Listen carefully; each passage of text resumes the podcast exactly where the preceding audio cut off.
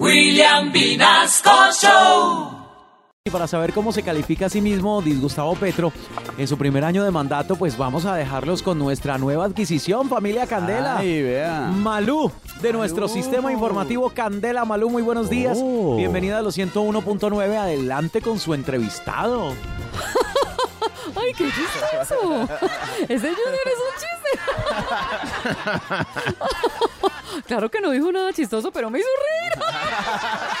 Esta mañana tenemos con nosotros al presidente disgustado Petro, más exactamente a Pan Fresco, porque cada vez que lo preguntan dice, acabo de salir. bueno, doctor Petro, lo saludo a Malú, porque la risa es salud. ¡Ay, qué risa! Doctor Pan Fresco. Eh, perdón, sí, ay, sí, Pan Fresco. Le quiero preguntar cómo se califica usted mismo en este primer año de mandato, con todo lo que le ha pasado, ¿no? Porque usted tiene más chicharrones que vendedor de fritanga en promoción. A ver, eh, Malú, pues sepa usted que a pesar de los chicharrones, no me he dejado de engordar. El que me imita sí se dejó engordar. Eh, pero yo sigo siendo un padre responsable. ¿De qué se ¡Ay, qué buen chiste, doctor! ¡Qué buen chiste! Sí, sí, no, bueno.